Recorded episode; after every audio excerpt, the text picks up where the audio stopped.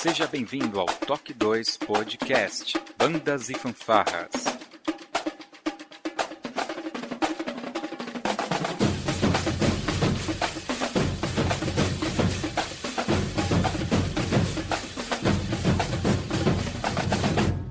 No ritmo da vida, na batida do coração.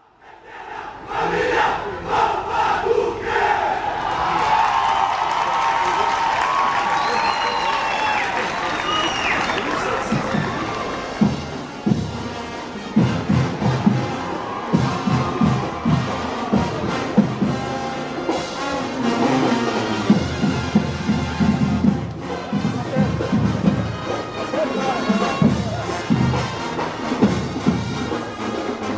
dia, boa tarde, boa noite. Sejam bem-vindos a mais um Toque 2 podcast Bandas e Fanfarras, no ritmo da vida, na batida do coração.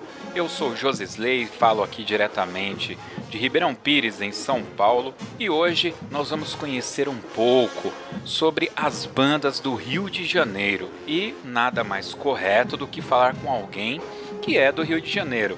E nós tivemos aqui uma sorte muito bacana, porque o nosso convidado é Tiago Farias, presidente da Federação de Fanfarras e Bandas do Estado do Rio de Janeiro. Seja bem-vindo, Tiago. Muito obrigado. Bom dia, boa tarde, boa noite, né? A todos. Muito obrigado pela oportunidade da gente conversar um pouquinho sobre o estado do Rio de Janeiro e toda essa reestruturação que a gente está vivendo nesse momento. Vai ser muito bacana, cara. Eu tenho aqui no coração um campeonato que teve aqui em Ribeirão Pires, foi um aberto da Confederação Nacional de Bandas e Fanfarras e teve aqui uma banda que era de uma comunidade do Rio de Janeiro, né? Então acho que a gente escuta falar pouco, eu com certeza escuto falar muito pouco sobre o estado do Rio de Janeiro e vai ser muito bacana conhecer um pouquinho logo depois da nossa vírgula sonora.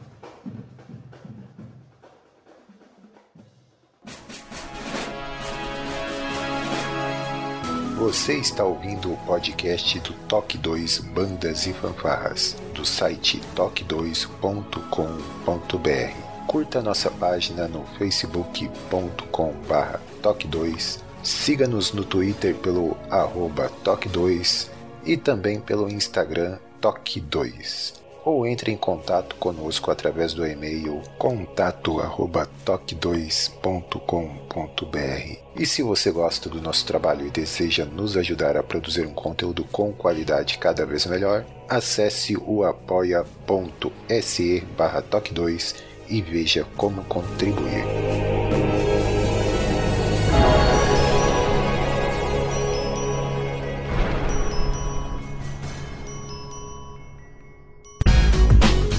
Atenção ouvinte de podcast, temos um recado muito importante para você. A ABPOD, Associação Brasileira de Podcasters, em parceria inédita com a Rádio CBN, está realizando entre os dias 1 de julho e 15 de agosto a quarta edição da Pod Pesquisa, que vai atualizar o perfil do público brasileiro de podcasts, além do perfil do produtor de podcast e também dos ouvintes de rádio. Acesse agora podpesquisa.com.br, preencha o questionário e participe dessa importante ação para um crescimento ainda maior do podcast no Brasil.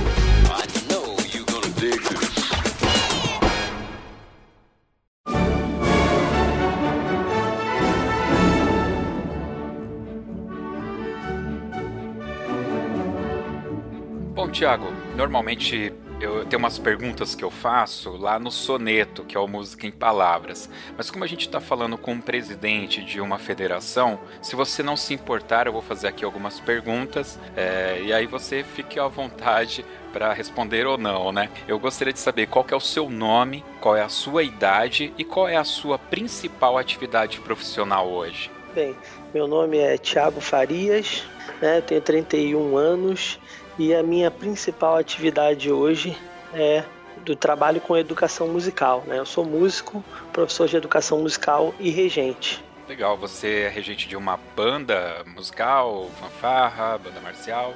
Então, eu já trabalhei com diversos, é, diversas formações instrumentais, né, diversas categorias da, da confederação, desde banda de percussão até banda musical. Legal. E você toca algum instrumento específico? Sim, é, eu toco percussão, toquei durante muitos anos eufônio, né? foi o primeiro instrumento que eu estudei de verdade, foi o eufônio. Legal. É, toco teclado também, em virtude da educação musical, né? Uhum. E o meu instrumento principal é flauta doce. Flauta, eu toco todos os instrumentos da família da flauta doce barroca. Oh, que bacana, cara. Eu tô precisando aqui de um professor de flauta. Quem sabe, né? um pouquinho um longe distante, mas eu tô à disposição. Legal. Você falou de eufônio. O meu concunhado é o Ezequiel Oliveira. Não sei se você já ouviu falar dele. Ele era eufonista da banda da Banda Sinfônica do Estado aqui de São Paulo, né? Já faz um. Já ouvi falar sim. É, ele era. E o meu primo também é eufonista, o Fabiano que inclusive faz parte aqui do Toque 2. Ele mora no Recife e ele é eufonista da, da banda lá de Olinda, né? Legal. Bacana, bacana. E você, a sua formação acadêmica é na área musical mesmo? É, sim. É, na verdade, eu comecei é, a vivência musical através das bandas e fanfarras, né, no Colégio São José, aqui em Duque de Caxias. E aí passei por fanfarras conhecidas, né, como a Fanfaduque, fanfarra do Colégio Emes, mas o meu estudo musical regular se deu na Escola de Música Vila Lobos, né? me formei na Vila Lobos, instrumento eufônio, e depois eu fiz a licenciatura em música pelo Conservatório Brasileiro de Música e a pós-graduação em regência também pelo Conservatório Brasileiro de Música. Eu participei de, de alguns cursos, né? É, eu acho que é legal até destacar é, curso promovido pela FABESP, antigamente na Faculdade Cantareira, era um curso de uma semana é muito bacana, com vários professores legais. Participei já de Mostra Internacional de Música em Olinda, que era Mimo, né? Fiz curso com maestros internacionais também, como Délio Gonçalves, que é da Marinha de Portugal. Participei do Solo Tutti com o professor Eduardo Lopes de Bordeaux, na França. E também Masterclass de Flauta Doce com a Inês da Vena. Ela mora em Holanda, é, é lá na Holanda, né? Ela é brasileira, mas ela leciona na Holanda. Também sou formado pelo programa Sopro Novo, né, o qual atualmente eu trabalho como professor seminarista também. Puxa, esse sopro novo eu preciso bater um papo com eles para conhecer um pouco mais sobre esse programa. Conheço muita gente que sempre que eu vou conversar tá atuando. É da Yamaha, né, o sopro novo. Sim, sim. Tiago, você citou alguns nomes que me remeteu a São Paulo, principalmente a Fanfaduque. Essa Fanfaduque é Duque de Caxias do Rio, porque é, é, eu tô falando isso, mas, por exemplo, aqui nós temos a, o Dom Bosco, que é de Itaquera, mas eu sei que lá no Nordeste também tem um colégio Dom Bosco. Não sei se é da mesma rede, mas tem o mesmo nome, né? Você teve alguma coisa, alguma conexão com São Paulo? Morou por aqui algum tempo? Não, não. Essa fanfaduque é de Duque, é uma fanfarra, né? Se chama Fanfarra Duque de Caxias. E essa fanfarra ela é situada em Duque de Caxias, no Rio de Janeiro, cidade da região metropolitana aqui, vizinha à capital. Legal, legal. E a faculdade Cantareira, que você disse que fez alguns cursos por aqui? Ah, sim. sim, então, a Fabesp, no ano de 2002 e 2003, salvo engano, ou 2003 e 2004, ela promoveu um curso muito bacana na faculdade Cantareira e a faculdade faculdade, além da gente participar das aulas dentro da faculdade, a gente também utilizava o alojamento para dormir. Então, é, eram dias assim de muito aprendizado. Eu fiz muitas amizades, né? Maestro Wellington da Facmol, é, assim, foi um que eu fiz amizade ali e desde então sempre que a gente se encontra é bem bacana entre outros, né? Que agora eu não me recordo assim o nome, mas a gente conheceu muita gente lá. Né? O professor, o professor Eduardo Stella, né, o maestro, ele lecionou, Marim Meira também lecionou nesse curso. Era organizado pela Fabesp com direção do Eliseu Miranda, Eliseu Miranda Correia. Legal. É, só para citar aqui para os nossos ouvintes, temos entrevistas, sonetos com o Eduardo Stella, com com Eliseu, temos um bate-papo sobre a Facmol com o Wellington, gente finíssima, tem tudo aqui no Toque 2. Eu vou colocar aqui no post desse programa para o pessoal ter acesso aí. Legal, cara, muito bacana.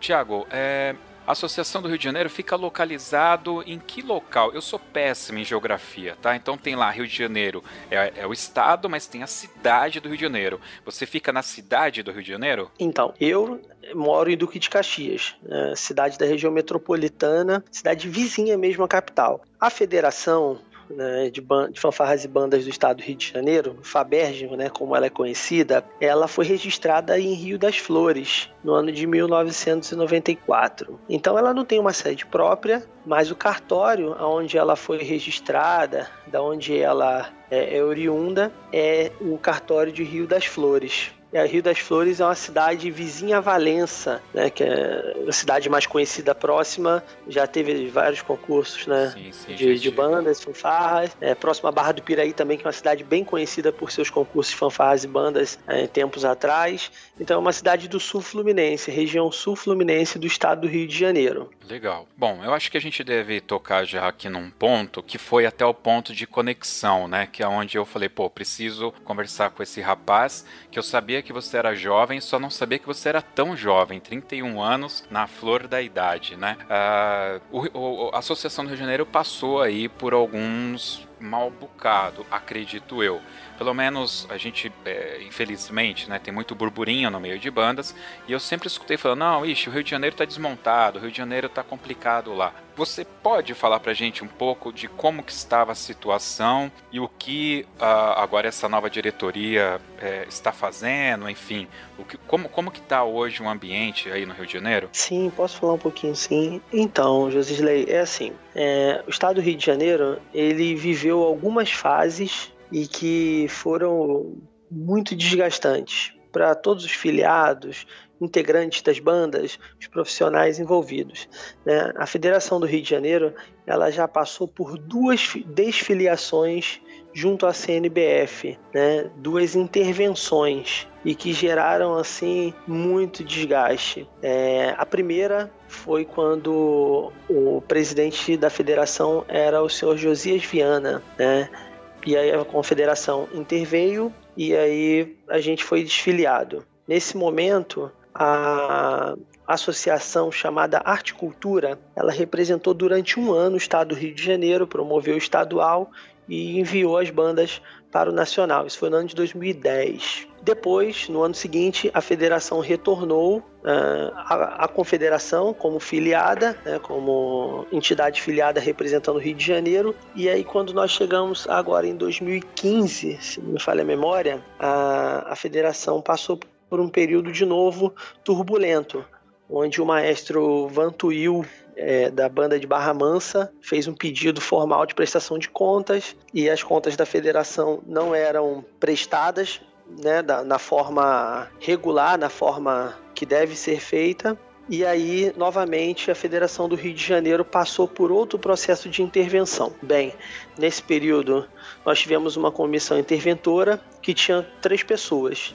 Né? Eu, Tiago, é, tinha o Altomi Neto, que é de Duque de Caxias também, e o Antônio Saturnino, que é dirigente da banda Líbano Brasileiro e a gente tinha o dever de fazer a transição até a eleição, de organizar os filiados, né? E aí nós fizemos, nós tivemos a eleição e na verdade não foi nem uma eleição, foi uma aclamação. A gente conversou e acreditávamos que o nome do Vantuil era o melhor nome para conduzir o Rio de Janeiro a, a, um crescimento e organização mesmo, né? Do ponto de vista fiscal, né, de documentação e tudo mais. E aí, durante o, o mandato do Vantuil, que durou de 2016 até agora o início de 2018, eles tiveram é, a gestão, fizeram uma reforma estatutária e também é, instituíram o CTE, que é a nível nacional, né? Tem o CTN e nós temos o CTE aqui no Rio de Janeiro, que é o Conselho Técnico Estadual. É, implantaram também o TED, que é o, o Tribunal de Ética e Disciplina, que também veio do, da CNBF e foi implantado aqui na gestão deles. E aí, agora nesse período de, de 2018, que chegou, é, se aproximou, a época das eleições, o Vantuil sinalizou com, a, com o interesse de não permanecer na gestão. E aí, durante esses dois anos, eu estava um pouco afastado do segmento das bandas, porque eu não concordei com algumas situações que aconteciam, é, não direcionado ao Vantuil, mas à equipe de uma forma geral.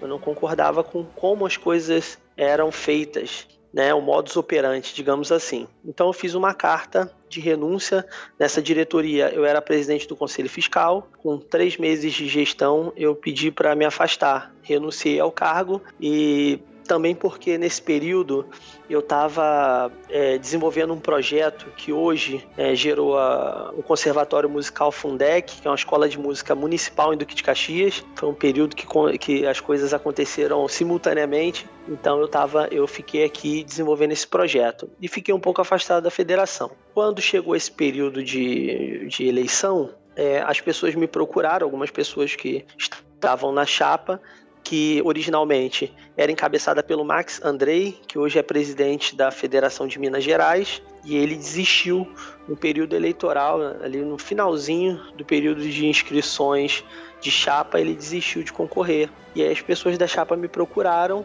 para se eu gostaria de participar. Eu é, já participo da federação há muitos anos mas sempre como aluno, né, no período quando eu tocava. Depois eu passei a trabalhar com bandas, fanfarras, então eu participava da federação como regente, filiado, e sempre fui muito presente, mas eu nunca tive essa expectativa de estar é, dirigindo a federação e nem em nenhum outro cargo é, de executivo, né? Eu já fui consultor técnico na gestão do Vinícius Lemos, fui consultor técnico de música, cheguei a, a promover workshops, né, dei aulas, mas não, não tinha cargo executivo. E aí o que me fez aceitar esse desafio foi exatamente ver o Rio de Janeiro no fundo do poço, digamos assim. No fundo do poço que eu digo é do ponto de vista moral, que a gente não tem respeito nem credibilidade de nenhum estado. O Rio de Janeiro é visto assim é, da pior forma possível, né? Todos os contatos que eu tenho com as pessoas de fora do Rio de Janeiro como o Rio de Janeiro é visto é uma forma muito negativa. Eu tive a oportunidade de ir a Caieiras no ano passado, 2017, e conversei é, com algumas pessoas que lá estavam e elas diziam para mim: Poxa, Thiago, por que você não participa né, da, da federação, não concorre a um cargo?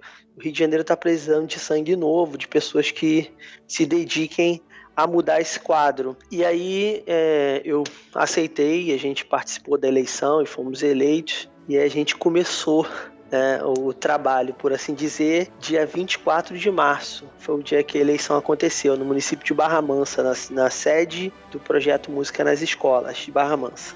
Bacana, cara. Muito bacana. Uma jornada bem legal. Eu achei legal você citar aí o, o Vantuil, inclusive com bastante respeito né, pela figura dele. É, confesso que nunca tive uma, um bate-papo com ele muito longo, né? Mas ele teve uma postura quando ele esteve aqui em Ribeirão que me cativou, que a nossa banda, apesar da gente ser de Ribeirão, tinha muitos adolescentes e o pessoalzinho da percussão, né? Sempre a percussão. sempre a percussão, esqueceram as baquetas, cara. E aí ele veio até mim e falou: Olha, mas você, por favor, use as nossas baquetas, né? E aí a gente acabou, ele veio oferecer para mim, ele tava próximo, viu que eu tava conversando com os percussionistas e ele veio. Ele não esperou que eu fosse pedir, sabe? E aquilo ali me, me marcou, me marcou. Eu nunca tinha falado com ele na vida e, e ele teve essa ação comigo. Então, o Vantuil, ele profissionalmente é uma pessoa assim é, admirável, né? Ele tem um projeto incrível que ele fez no município dele. Sim. Lógico que tem a colaboração de muita gente, mas ele é uma pessoa que tem uma visão muito bacana do trabalho, né? Fez um projeto assim que é exemplo a nível do Rio de Janeiro, mas a nível nacional também. É, e assim, é, como presidente da federação, nós chegamos a conversar depois que ele saiu e ele me passou que um dos motivos que fez com que ele não atuasse mais foi a, a postura dos membros do Rio de Janeiro. Né? E quando a gente está de dentro, a gente tem uma visão mais apropriada. Né? Eu, como, eu, como filiado, achava que ele poderia fazer mais pelo Rio de Janeiro, sinceramente achava. Mas é, hoje, estando na direção da federação, também entendo o outro lado. É, não deixo de achar que ele poderia colaborar mais, mas é, por outro lado, entendo que ele com tantos afazeres, né? E todos nós temos a vida muito corrida, cada um com, seu, com os seus trabalhos. Ele também se desanimou bastante por essa, por essa abordagem do, dos profissionais do Rio de Janeiro que querem cobrar, mas que não, não procuram fazer parte da mudança. Exato. Isso é uma dificuldade que a gente tem aqui no estado do Rio de Janeiro. Não é só no Rio de Janeiro. É, eu não pretendo me aprofundar no assunto, mas uma das perguntas que a gente faz na nossa pesquisa anual, que eu já estou atrasado esse ano, é se os maestros acreditam que os presidentes de associação deveriam ter um salário. E a maioria acha que não. A maioria acha que não. É, eu não tenho a porcentagem aqui, mas afirmo que a maioria dos pesquisados, esse ano a gente conseguiu fazer com 100 bandas, e a maioria acha que não. Eu, aí é uma opinião extremamente particular, eu acho que deveria sim pagar. Porque você tem pessoas que tecnicamente são muito boas, como o Vantuil, é, aí no Rio de Janeiro, e aqui em São Paulo também a gente tem pessoas muito boas tecnicamente, mas que elas têm que dividir o tempo dela dentro dos afazeres. Eu vou até citar um nome aqui, porque não é, não é demérito, né? Eu não vou estar expondo ninguém. Aqui na Mocifaban, durante um tempo, o maestro Paulo Caetano foi presidente da, da Ocifaban. E ele tinha esse tipo de problema. Eu me lembro uma vez a gente, em algum grupo aí, batendo um papo, ele falou: Pessoal, eu não tenho tempo para ficar lendo todas essas mensagens, porque ele tem o trabalho dele, né? E ele não vivia o Cifaban 24 horas por dia. E depois, no podcast que a gente gravou com o Ronaldo Faleiros, você percebe que as coisas que ele construiu na CNBF, muito, muito daquilo veio em função dele viver em função da CNBF. Ele tinha salário para fazer o que ele fazia, salário fora da CNBF, mas ele tinha o tempo disponível para aquilo, né? Mas sim, isso é sim. só um ponto para ponderação. É, eu não tenho problema nenhum em me posicionar sobre esse assunto. Né? Muito embora eu não tenho é, a necessidade de fazer qualquer retirada da federação, mesmo porque também não tem caixa, uhum. mas é, eu não tenho essa necessidade de fazer retirada, eu concordo contigo. Eu acho que é, é uma função que deveria ser remunerada para que você possa ter um maior aproveitamento. No caso do Vantuil foi esse, eu passo também por isso. Para você ter uma ideia, eu trabalho aqui na Orquestra de Metais e Percussão, né, do Conservatório Musical da Fundec, que é a escola de música que eu desenvolvo o projeto também sou coordenador pedagógico aqui, então todos os cursos de música, coordenação pedagógica é minha responsabilidade. É, eu sou professor seminarista no programa Sopro Novo Amarra. É, sou professor também de educação musical no Colégio Recanto, que é um colégio de uma, uma escola regular. E também estou iniciando um projeto novo de educação musical e banda no Colégio Ômega, que é um colégio aqui em Duque de Caxias. E estou presidente da federação. Então imagina a correria que é para a gente fazer o trabalho acontecer. Né? Graças a Deus eu tenho conseguido dividir o meu tempo e tenho dado conta né, do trabalho, mas acho, acho eu penso né, que a gente deveria ter sim dirigentes das entidades representativas é, remunerados para que a gente pudesse ter um maior aproveitamento, uma maior produtividade é, do tempo dessas pessoas. Com certeza.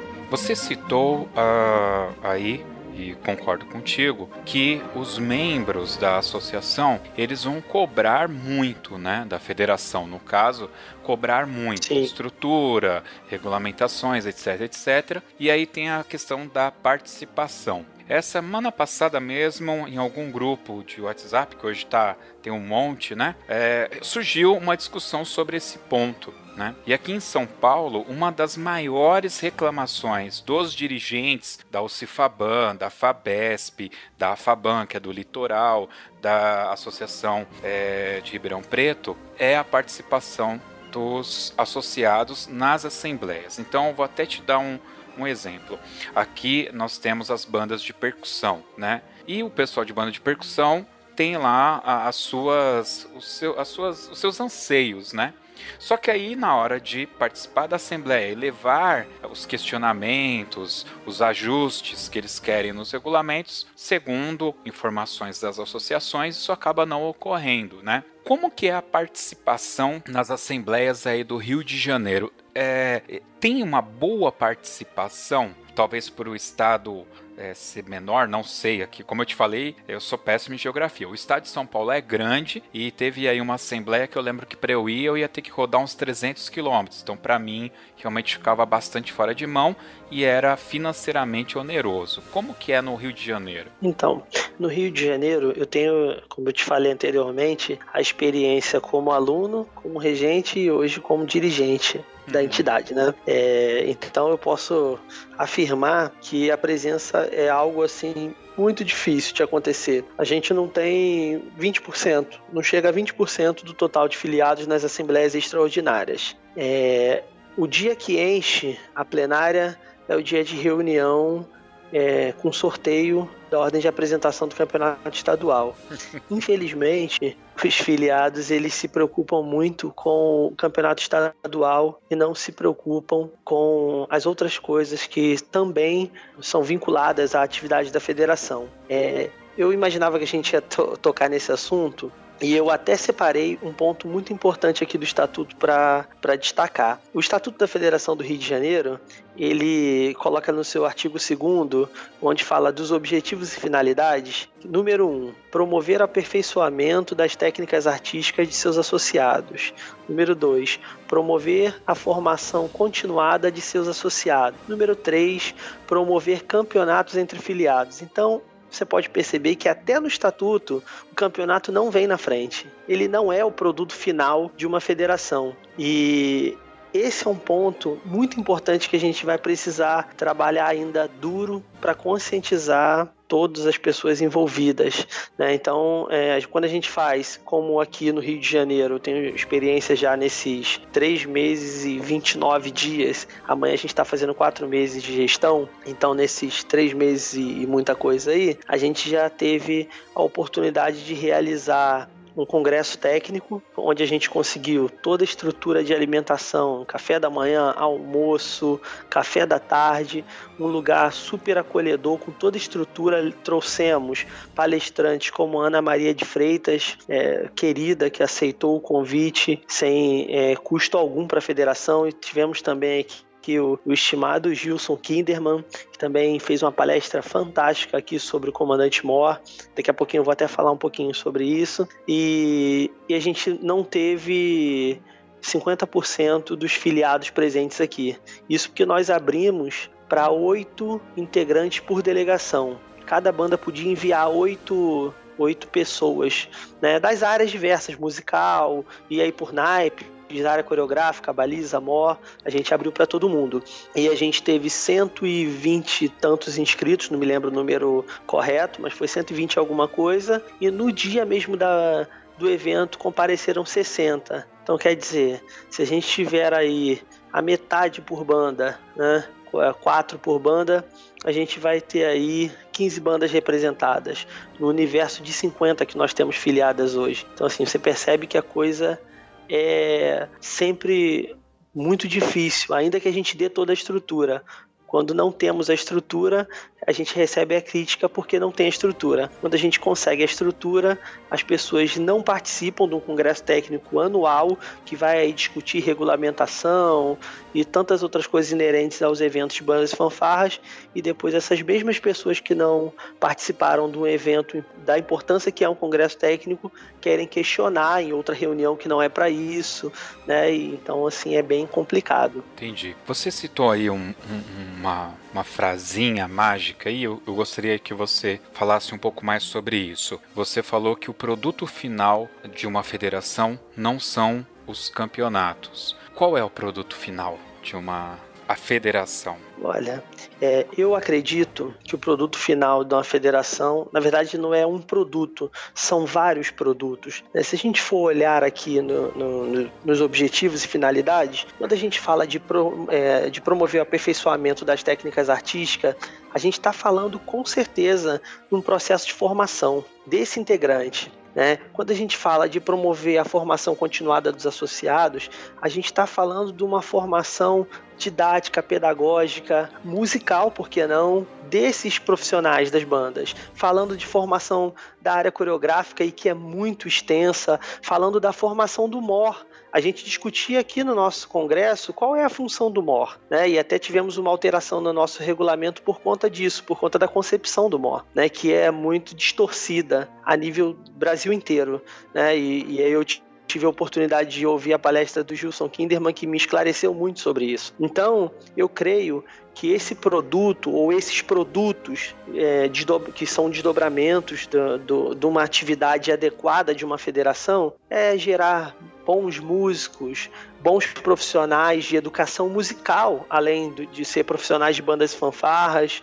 que entendam o objetivo da educação musical na formação do, do, do aluno da banda, né? E para que a gente tenha bandas, né? e aí no finalzão mesmo, pensando de forma macro, para que a gente tenha boas bandas, para que a gente tenha boas linhas de frente e que realmente os nossos eventos possam ser um show. Creio eu que um dos motivos que fazem com que a gente não tenha apoio institucional de mais é, é prefeituras, governo do estado, que a gente não tenha apoio é, no sentido de patrocínios, que a iniciativa privada não nos olhe, é justamente porque a gente não tem um bom produto, né? Ou que esse produto poderia ser melhor, não fazendo uma crítica que, do sentido que o produto seja ruim, mas que esse produto ele não é visto como um produto interessante para essas instituições é, da iniciativa privada vincularem sua marca.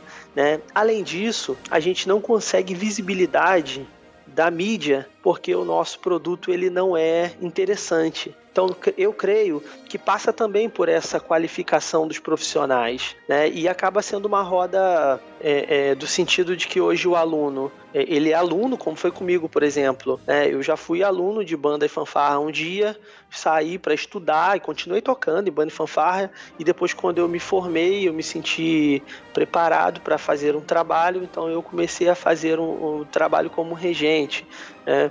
Mas eu é, fui buscar formação. Quantos exemplos como esse tem? Temos alguns exemplos, mas na grande maioria que a gente pode observar, principalmente no Rio de Janeiro, que é aqui que eu tenho uma, uma proximidade grande, o aluno ele toca na banda, ele não tem um processo de formação adequado, porque o regente, em sua grande maioria, também não teve, e ele vai virar amanhã um regente que não vai oferecer um processo de formação adequado. E isso se desdobra em bandas com qualidade musical ruim, é, bandas que não, teve, que não tiveram um processo de formação adequado, bandas que não oferecem aos seus alunos um estudo técnico do instrumento adequado para que ele é, possa ter uma boa sonoridade, não oferece um processo de alfabetização musical né, que não se trata só de ler ou não ler a partitura, né, como não se trata de só ler é, um, uma palavra escrita em português. Se trata de entender, interpretar e dar sentido àquilo.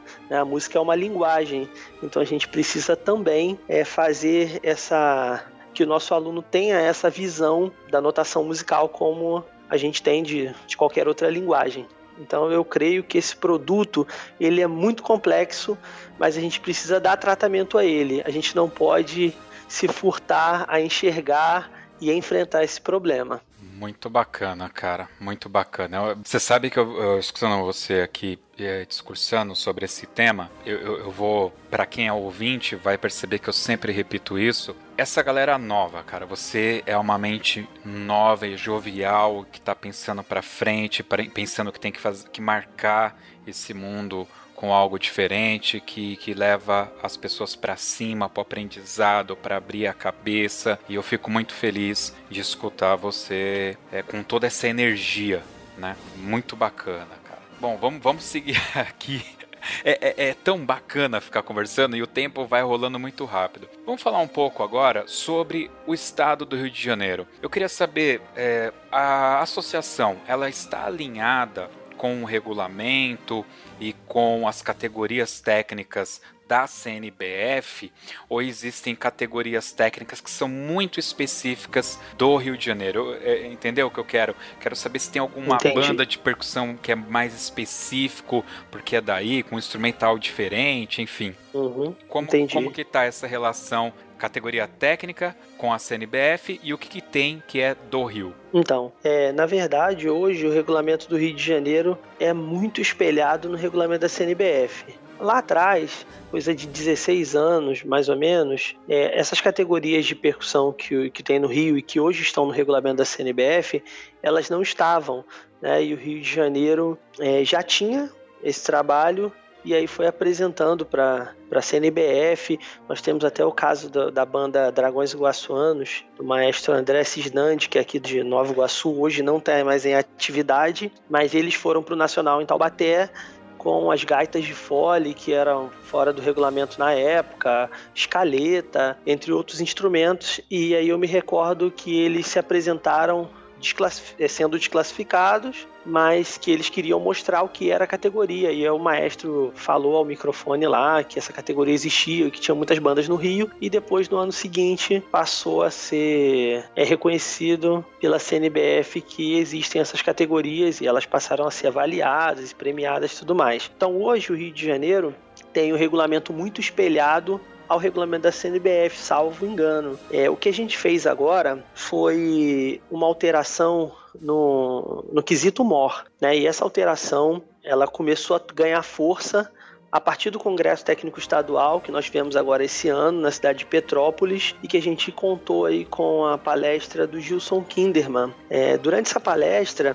nós chegamos à conclusão que a avaliação era muito subjetiva e aí o texto foi revisto, né, ficando os comandos mais especificados, além de já esclarecer a questão do uso do bastão.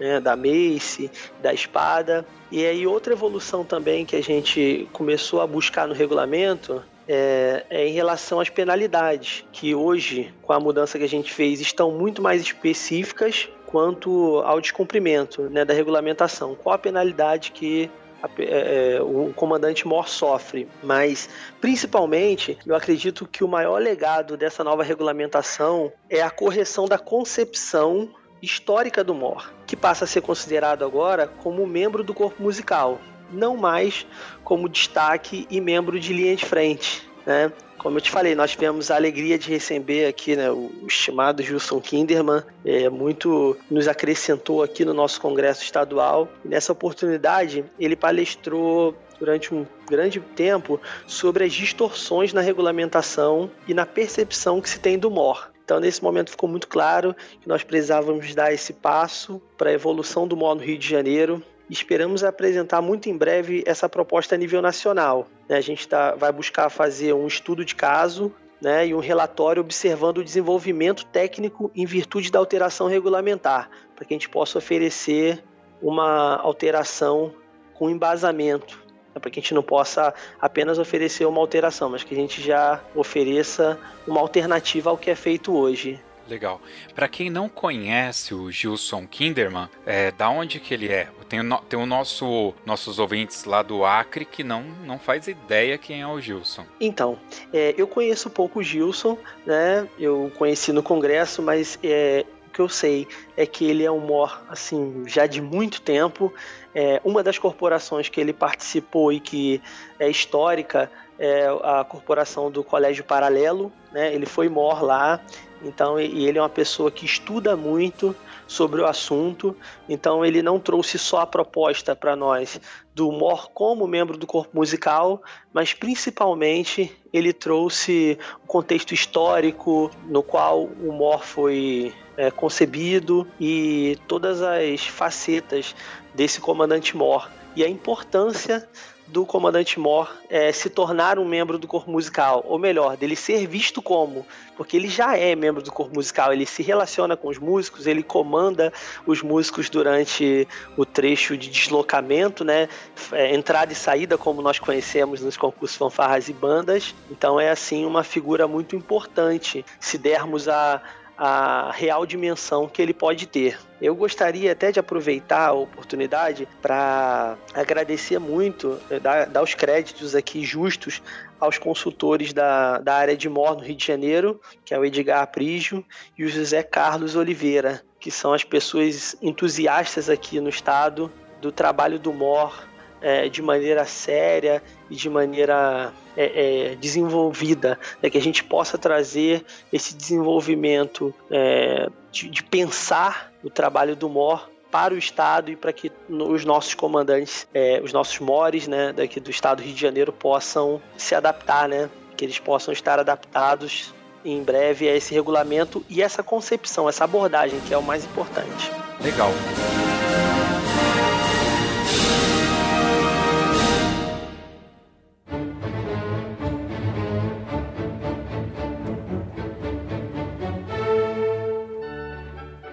Tiago, é, o Rio de Janeiro, ele é, ele tem, infelizmente, é conhecido um pouco pela situação, né, que está passando hoje, segurança pública e tal, mas eu diria que para o mundo o Rio de Janeiro é a cidade do Carnaval, né? Eu não estou falando do, dos blocos que tem na Bahia, trio elétrico, não estou falando lá do, do caprichoso lá, o, o, o boi bumbá, não.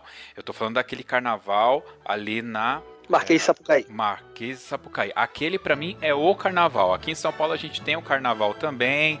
Tem o pessoal lá que é do Corinthians que torce, camisa verde e branco que torce e tal. Mas carnaval para mim é, é, é, aquele que eu vejo ali, né? Uh, aquela festa que realmente, do ponto de vista artístico, é fenomenal. É, aqui em São Paulo, até para citar alguém que você já citou, o Eliseu, né? O Eliseu Miranda, ele transita entre é, o carnaval e as bandas, né? Ele cuida de linha de frente e tal. No Rio de Janeiro, existe também essa transição de profissionais entre o carnaval e as bandas e já criando o link, existe projetos de bandas nas comunidades do Rio de Janeiro? Então, é, a gente tem sim profissionais de bandas e fanfarras que é, vivem na área do carnaval e também vivem nas bandas. É, em maior número são os profissionais da área de linha de frente, né? Baliza, mor, coreógrafos, eles trabalham na parte de confecção, de fantasias, trabalham também na parte de comissão de frente, na parte das alas. Então, assim, o que eu tenho mais conhecimento é, dessa galera que trabalha com essa parte. Mas a gente também tem músicos, né? Galera da, do corpo musical, vamos dizer assim, que também trabalha com carnaval. Nós temos o Vinícius, que é um exemplo que eu vou te citar, ele foi ex-presidente da federação, Vinícius Lemos, ele foi mestre da bateria da Viradouro, que é uma escola muito tradicional aqui de Niterói, né, do grupo especial e tal, é uma escola bem conhecida. Ele foi mestre de bateria lá. É, nós temos outros também que são é, ritmistas, né, que ritmista é quem toca aqui na bateria, mas nós temos pessoas, é percussão, nós temos pessoas ligadas à diretoria de bateria também e tal, mas não, eu não sei de muitos casos. Podem haver, mas eu desconheço. O que eu sei mais é a galera da área de linha de frente, baliza e mor, que tem tanto campo artístico do desfile propriamente dito, quanto o campo da, da confecção, das fantasias e tal, que eles também dominam muito bem essa parte aqui no Rio de Janeiro. Se perguntou também se tem projetos nas comunidades aqui, não foi isso? Isso, isso. Então, é, a gente tem aqui uma mistura muito grande dos espaços. Né? Hoje em dia está muito difícil no Rio de Janeiro dizer qual é o projeto que acontece numa comunidade ou que acontece fora. Isso porque a comunidade e os, os espaços que não são considerados comunidade eles estão muito é, misturados. Né? Então a gente tem sim né, projetos dentro de comunidades, mas também tem projetos no, nos acessos a comunidades e até mesmo os projetos que são fora das comunidades, eles recebem muitas pessoas de comunidade, né? Porque as pessoas é, da comunidade e fora das comunidades, elas buscam a oportunidade, né? Onde ela tiver. É, eu tenho dois exemplos fantásticos que eu estou convivendo hoje. Um é do, do Conservatório Musical Fundec, né, que é esse, essa escola de música municipal é, que foi criada a partir do projeto que eu tive a, a alegria de de desenvolver, né, de escrever. Então a gente recebe aqui pessoas de várias comunidades com muito talento, né, que talvez não tivessem a oportunidade de ter o contato com esses instrumentos que nós temos aqui. Né? A nossa escola de música ela tem os instrumentos próprios para os alunos. Então a gente tem os trompetes, a gente tem os flugels, tudo de sopro, tem trompa, eufone, tuba. Nossa percussão sinfônica, a gente tem tudo também, marimba, vibrafone, xilofone, é, glockenspiel, campana tubular, tímpanos, a gente tem quarteto. Então, assim, a gente tem um material bem legal. E os alunos é, chegam para a escola e encontram com essa estrutura e se desenvolvem. Né? A gente tem aqui na, no Conservatório Musical da Fundec, a gente tem dois alunos que, com um ano, eles já foram aprovados para curso de extensão musical nas faculdades públicas aqui, na Unirio e na UFRJ, e a gente tem também um aluno que foi aprovado para a Academia da Petrobras Sinfônica. Então, é, de novo, os alunos de bandas fanfarras, porque aqui tem uma orquestra de metais, como ela é chamada, mas é uma banda marcial, né? Vamos dizer assim. Então, é, de novo, os alunos de bandas fanfarras é, sendo formados no ambiente das bandas, mas é, migrando para as orquestras, né? Esse é um caminho bem bacana. A gente tem muita gente das orquestras que foram formados nas bandas fanfarras.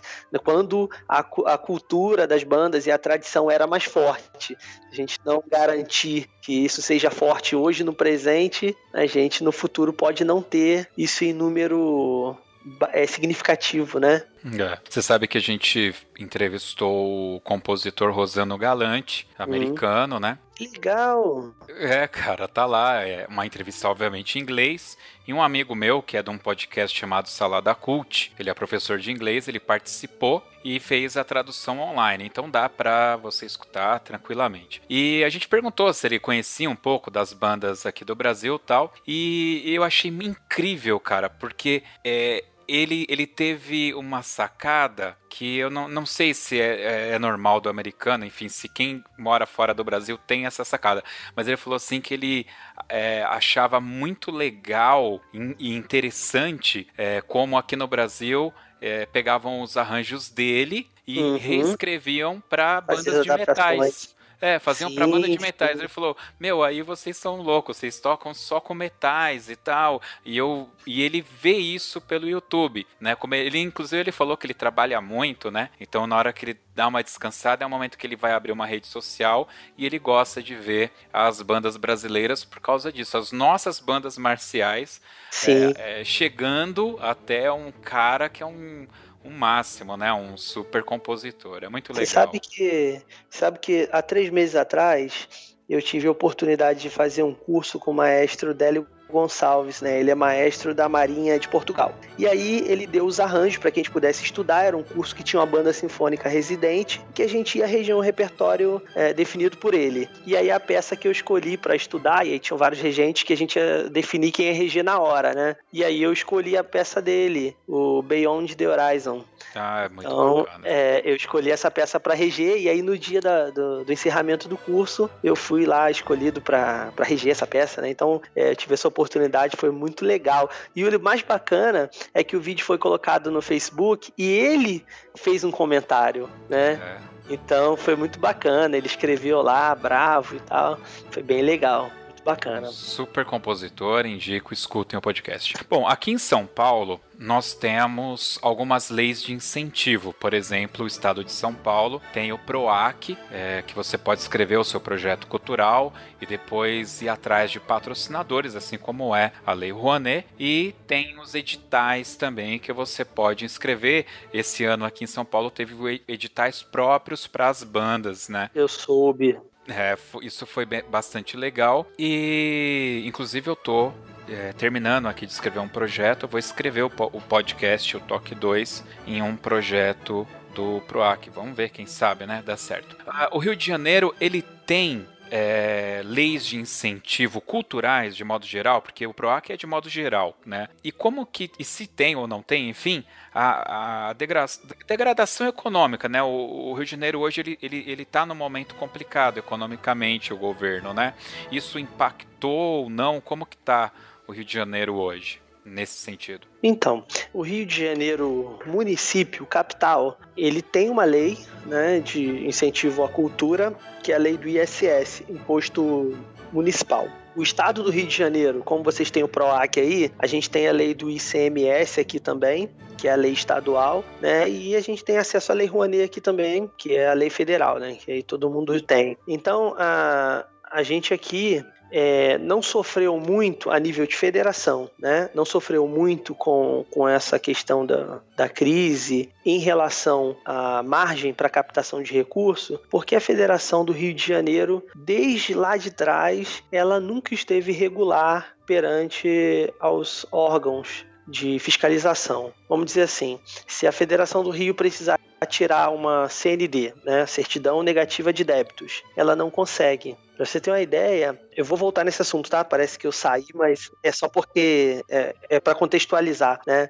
Eu, há duas semanas atrás, eu tive que ir a Rio das Flores para representar a Federação do Rio em uma audiência movida pelo primeiro presidente, presidente que fundou a federação em 1994, reclamou na justiça que até hoje o nome dele está vinculado ao CNPJ da federação. Isso quer dizer que os, os presidentes que passaram depois dele não fizeram o registro da eleição.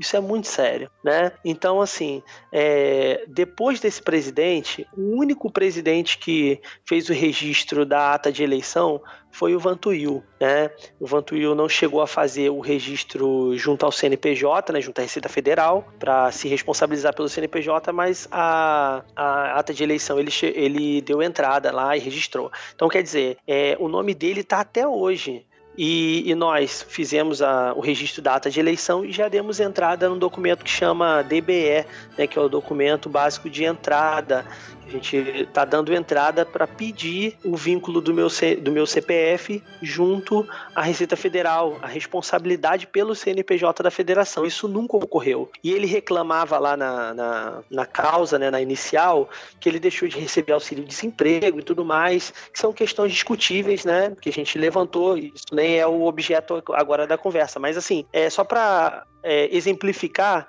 como a federação sempre esteve inapta a participar de editais, é, propor projeto em lei de incentivo, então isso não era uma coisa que estava no radar da federação. Né?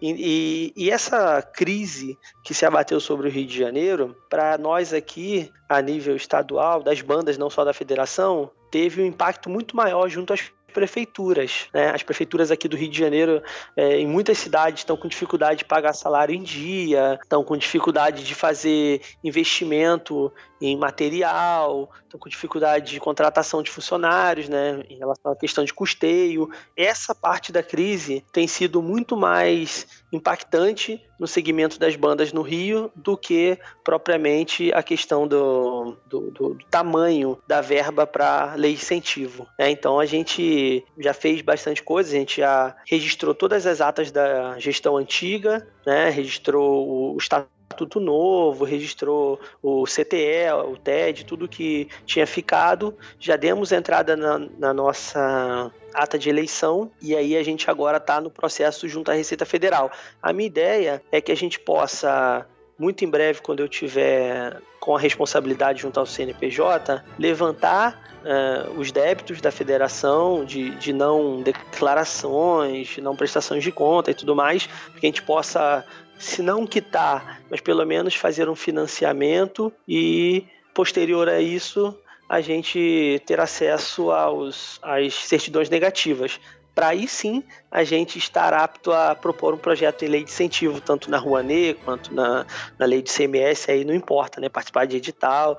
Então a gente está alguns passos antes do que é, é, de, de, realmente propor um projeto. Mas esse é o caminho, né? É o ideal que a gente quer fazer.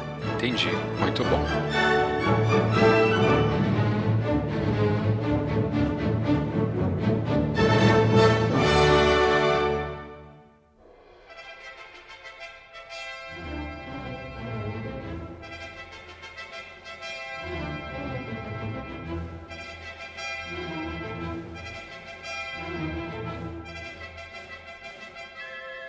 Bom, é, eu tenho duas perguntinhas aqui ainda que eu quero, preciso fazer para você. Eu vou citar aqui o número da lei, mas eu quero o, o grosso da coisa, não precisa se, se pegar a, a, a letra, né? Existe uma lei federal de número 11.769, que é a tal da música nas escolas. Esse assunto sobre música nas escolas veio à tona no começo desse ano, já gerou bastante discussões no nosso meio aqui em São Paulo, principalmente. E na ocasião que a gente levantou essa bola, eu descobri que, por exemplo, no, em Goiás, essa lei é aplicada na essência. Existem sim professores contratados esses, especificamente para isso. Aqui em São Paulo, eu cheguei a entrar em contato com a Secretaria de, de Educação e basicamente a resposta é que eles usam daquele artifício da polivalência. Então, não temos a música na essência, não tem banda sendo formada, não tem ninguém tocando violão ou corais. Eles usam um outro aspecto dessa polivalência que eu não saberia explicar em detalhes, mas ela não é cumprida como nós de bandas gostaríamos que fosse ou entendemos que é como deveria ser. No Rio de Janeiro, como que está a situação hoje? Existe efetivamente música sendo ensinada na sala de aula? Então, é, aqui no Rio de Janeiro a gente tem os casos isolados, né? O caso de maior sucesso que a gente conhece é Barra Mansa, né? E a gente tem a prefeitura do município do Rio, a capital, que tem um grupo grande, eu não sei te precisar o número, mas tem um número grande de professores de música, professores licenciados em música, atuando na sala de aula. Não sei se chega a 100% da, do atendimento, mas eles têm um número bem, bem significativo e eles também estão com um projeto orquestra nas escolas. Então eles é, têm várias formações, o nome, o nome do projeto é orquestra, mas eles oferecem várias formações, desde orquestra de flauta doce, uh, jazz band, é, conjunto de cordas, coral, então eles oferecem de vários tipos de formações. E isso é também, é, esse projeto é também vislumbrando atender a essa lei. Né? Eu estou trabalhando lá implantando o programa Sopro Novo. Né? A gente está dando capacitação para os professores. O projeto contratou né, a Fundação Sopro Novo e Amarra, que é a responsável pelo programa Sopro Novo. Então, eu trabalho lá implantando junto aos professores a metodologia, né, a proposta do programa Sopro Novo. E aí eu pude acompanhar de perto que eles estão fazendo um trabalho muito bacana nesse sentido. Mas, de maneira geral, o estado do Rio de Janeiro está muito longe. Né? Eles, é, os governantes, quem faz a gestão da política de educação, sempre diz que não tem verba. Né? E a gente sabe que quando há vontade, os caminhos aparecem. Então a gente sabe que pode fazer o financiamento desse projeto também via lei de incentivo. Né? Muita coisa de projeto de educação musical se enquadra na lei de de incentivo à cultura. E, além disso, a gente sabe também que tem verba da, da educação que é destinada para esse tipo de projeto. Então, eu vejo que há muito mais indisponibilidade de fazer o projeto acontecer, o trabalho musical acontecer. Há também um pouco de ignorância, do sentido de não conhecer né, do trabalho e não conhecer do, do da gestão pública para fazer o projeto acontecer, né? É, eu sempre é, observo muito a fala do Vantuil. Hoje ele é secretário de Educação em Barra Mansa, mas mesmo antes dele ser secretário, eu sempre tive é, contato com o Vantuil né, né, em diversas oportunidades e aprendi sempre muito, né, ouvindo ele falar e sempre fiz muitas perguntas para ele e a, pelo que ele me passou, né, em algumas oportunidades, o projeto de Barra Mansa é financiado com diferentes fontes. Né, eu posso estar aqui falando alguma coisa que não seja é, 100% correto, né? Estou falando informação passada por ele para mim, mas pelo que eu entendi, é, o projeto é financiado através de lei de incentivo. Tem também uma parte que a prefeitura de Barra Mansa é, financia. Então, assim, é, um município como Barra Mansa, que é um município relativamente pequeno perto da, dos municípios aqui da metrópole, ter um projeto do tamanho que tem é porque tem engenharia financeira, né? Tem vontade de fazer e tem conhecimento também técnico, né? Então a gente precisa, no meu entendimento, reunir essas competências em todos os municípios, né, de preferência, para que a gente possa ter a música cada vez mais difundida né, nos municípios, que as pessoas vivem é nos municípios, né, não vivem no, nos estados, na, na, na União. Né, então a gente precisa ter é, essa informação de como fazer, né, a gente precisa divulgar mais, a gente precisa socializar mais esses conhecimentos. Né? Então, aqui no estado do Rio, a coisa ainda está bem devagar.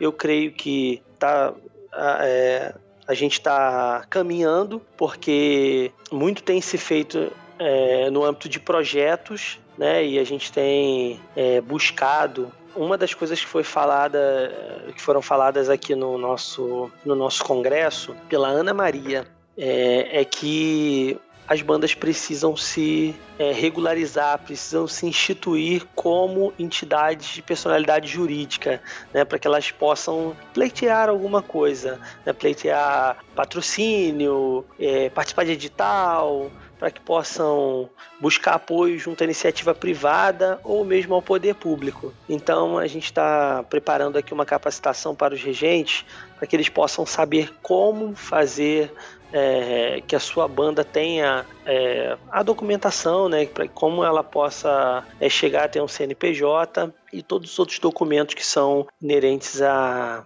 prática é, é, legal, né, para que elas possam ser representadas legalmente junto a esses órgãos, tanto públicos quanto privados. Então é, é um pouco disso. Entendi. Não sei se te respondi a sua pergunta. Respondeu, respondeu, claro, claro. Beleza. Bom, é, já foi o nosso tempo aqui, mas eu ainda preciso fazer uma pergunta que eu iniciei com o Polini, que é um mestre aí da, da coreografia, que foi o nosso último podcast foi ao ar, e eu preciso levar à frente, como prometido, e perguntar isso para mais pessoas. O Rio de Janeiro tem as peculiaridades dele, as dificuldades dele, as categorias dele. São Paulo tem aqui a dele, é Recife tem outra lá dele, o nosso país é enorme, é um país continental, uma costa enorme. Tem como fazer um campeonato nacional com esse perfil de país que nós temos? É uma pergunta capciosa, eu sei. É, eu ia dizer exatamente isso. é, assim, a gente sabe que esse modelo de campeonato nacional que a CNBF promove é um modelo difícil da gente realmente dizer que aquela campeã nacional é a melhor banda do Brasil. Né? A gente sabe que vai muito de acordo com a região onde esse campeonato acontece.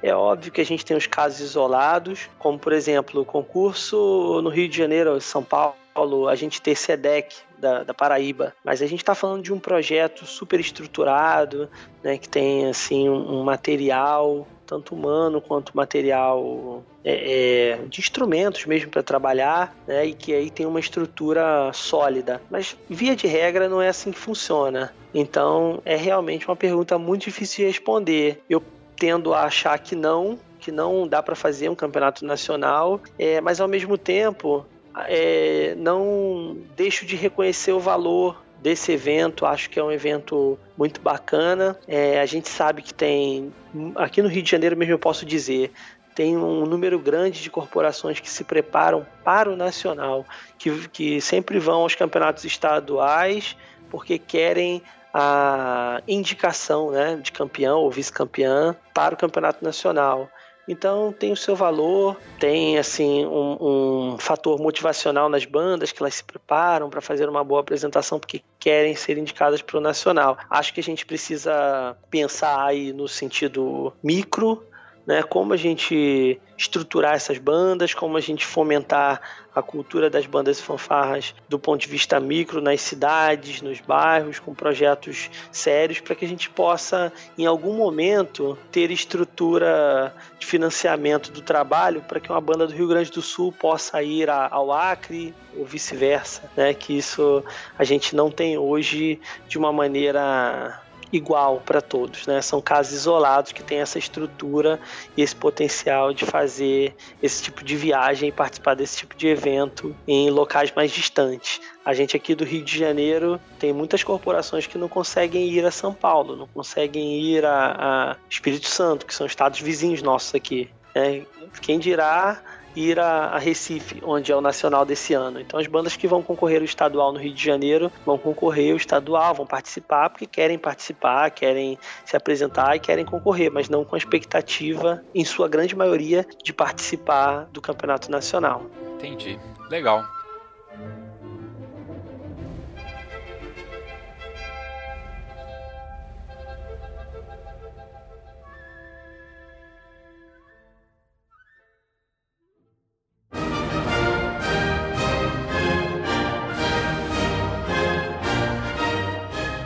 Tiago, desde já agradeço a sua participação aqui no Toque 2. Adorei, adorei esse papo que a gente teve até aqui e deixo aqui o espaço aberto para você fazer uso da palavra como você quiser. Fique à vontade. Bom, eu agradeço aí também a, a oportunidade de bater esse papo. É, para mim é um pouquinho difícil, espero ter conseguido passar as ideias, né? Eu sou um pouco tímido para falar, né, em público e por mais que a gente está conversando aqui de maneira reservada, só de saber que está sendo gravado é um pouco é, difícil, né, para mim.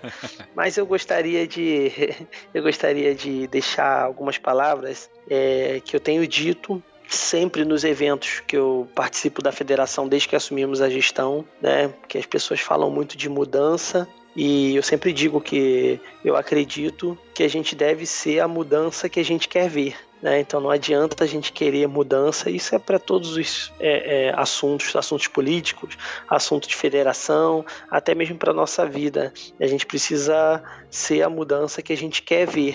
Né? E também é, acredito que a ordem, a palavra de ordem na Federação do Rio de Janeiro é resgate. Né? A gente precisa resgatar a entidade e a gente está trabalhando para isso, mas principalmente precisamos resgatar o espírito de pertencimento né, a este segmento cultural tão importante para a sociedade e que já oportunizou a tantas pessoas serem socializadas e a tantas outras terem perspectiva de vida profissional através da música. Né? Se não fosse as bandas fanfarras, eu não seria quem sou hoje e talvez não impactassem a tantas pessoas com o meu trabalho musical. Então eu torço para que outras pessoas possam ter esse contato com a música, possam ter essa oportunidade e que e a gente sabe, né, o, o potencial que a música tem, não só do ponto de vista profissional, mas também do ponto de vista social, do ponto de vista cognitivo e tantos outros benefícios que a música traz. Então, é, o nosso trabalho na federação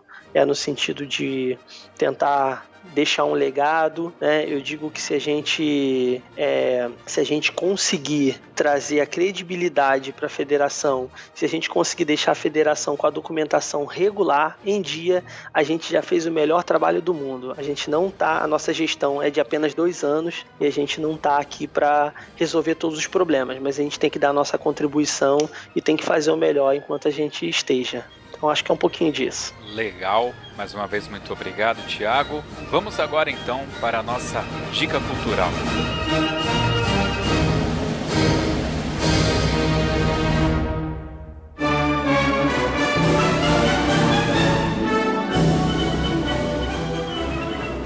Muito bem, a dica cultural é aquele momento onde o nosso convidado e eu aqui também vamos indicar aí um filme, um livro, prato bem gostoso para se comer, não sei. E o nosso convidado pode falar primeiro. Fica à vontade, Tiago. Qual que é a sua dica cultural? Bem, é, eu vou indicar o livro Foco, de Daniel Goleman, que fala sobre a atenção e o seu papel fundamental para o sucesso. Foco, Daniel Goleman. Mas é, do que, que se trata esse livro? Dá para você dar um overview pra gente, rapidinho? Então, é, esse livro ele fala da, da concentração produtiva, né, que está sendo minada por conta de diversas distrações como e-mail, mensagens de texto, de maneira geral a tecnologia, né, como ela nos atrapalha. Ela veio para ajudar, mas ela também atrapalha bastante. E aí tem um momento que ele fala sobre a exaustão, a exaustão cognitiva, né? Sendo a cognição o ato ou processo de conhecer que envolve atenção, percepção. Então é são dicas, ele fala com bastante propriedade sobre essa, esse tão importante é, elemento para o nosso desenvolvimento que é o foco. Legal, então fica aí a dica do livro Foco de Daniel Goleman. Vai ter aqui o link no post desse programa para quem quiser mais detalhes aí do livro. E vamos lá então para minha indicação. O que, que, acontece, cara? Eu, eu gosto muito de assistir filmes e séries, né? E dando uma zapiada ali, eu esbarrei num filme um pouco antigo já, do Ed Murphy, chamado Um Príncipe em Nova York. Cara, bacana. Isso, né, muito bacana. Eu me lembro na locadora, tinha um display que era o Ed Murphy vestido de príncipe, assim, ficava bem na entrada da locadora. E esse filme, o que que acontece? Eu gosto porque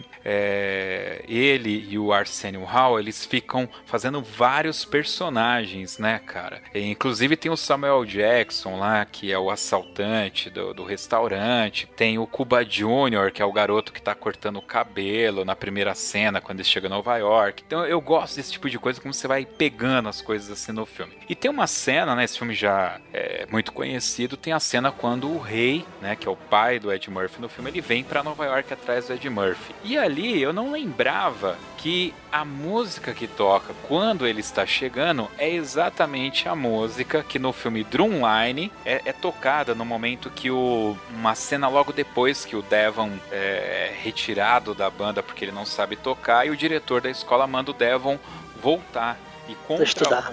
É, contra a vontade do Dr. Lee, ele tem que colocar o Devon lá pra tocar, né? E aí ele tá lá regendo com raiva. Manja qual que é essa música? Sei, sei. E cara, esse é o tema do Rei de Zamunda, que é lá do filme Um Príncipe em Nova York, cara. E o filme em si, ele é fantástico. Então, a minha dica hoje é Um Príncipe em Nova York Filme antigo, mas que ainda é muito, muito bom, cara. É isso aí. Vamos agora então para o Toca na Pista.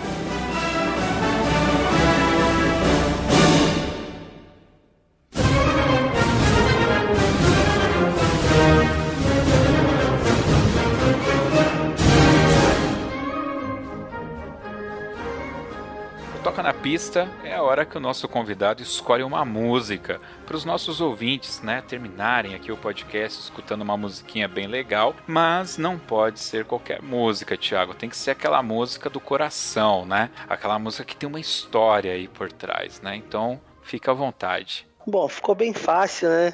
Como a gente falou do Rossano Galante, eu vou indicar o Beyond, Beyond the Horizon, que foi a música que eu tive a oportunidade de reger aqui no, na sala Cília Meirelles, e então é uma música que eu tenho muito carinho e vou ter sempre uma memória afetiva bem bacana desse momento. Muito bem, então ficou fácil mesmo. Rosano Galante, Beyond Horizon, que numa tradução livre seria Além do Horizonte. Horizonte. Mas não Isso é aí. novela da Globo não, tá, pessoal? Quem quiser saber a inspiração que o Rosano Galante teve para escrever essa música, escute o podcast que nós gravamos com ele, que ele fala um pouco. Eu fiz questão de, de perguntar. Muito bem, Tiago, mais uma vez, muito obrigado pela sua disponibilidade. Parabéns pela presidência, desejo todo o sucesso. Nitidamente você é uma pessoa extremamente capaz para estar no cargo que está. Rogo que dê tudo certo e que você consiga aí colocar a Federação do Rio de Janeiro nos trilhos e gerar bastante frutos aí, não só para o Rio de Janeiro, mas para todo o meio de bandas em todo o Brasil. Agradeço muito e desejo sucesso. É, desejo tudo de bom aí pro, pro podcast Toque 2 e que a gente possa voltar em outro momento com notícias boas e vendo o Rio de Janeiro no lugar que ele merece. Muito obrigado. Com certeza, com certeza. É isso aí, pessoal. Lembrando que você pode baixar o nosso aplicativo e escutar todos os nossos mais de 60 podcasts já publicados diretamente no seu celular, seja iOS, seja Android, não tem problema, o link vai estar aqui também no post. Fique agora com Rosano Galante, Além do Horizonte e até o próximo podcast Toque 2.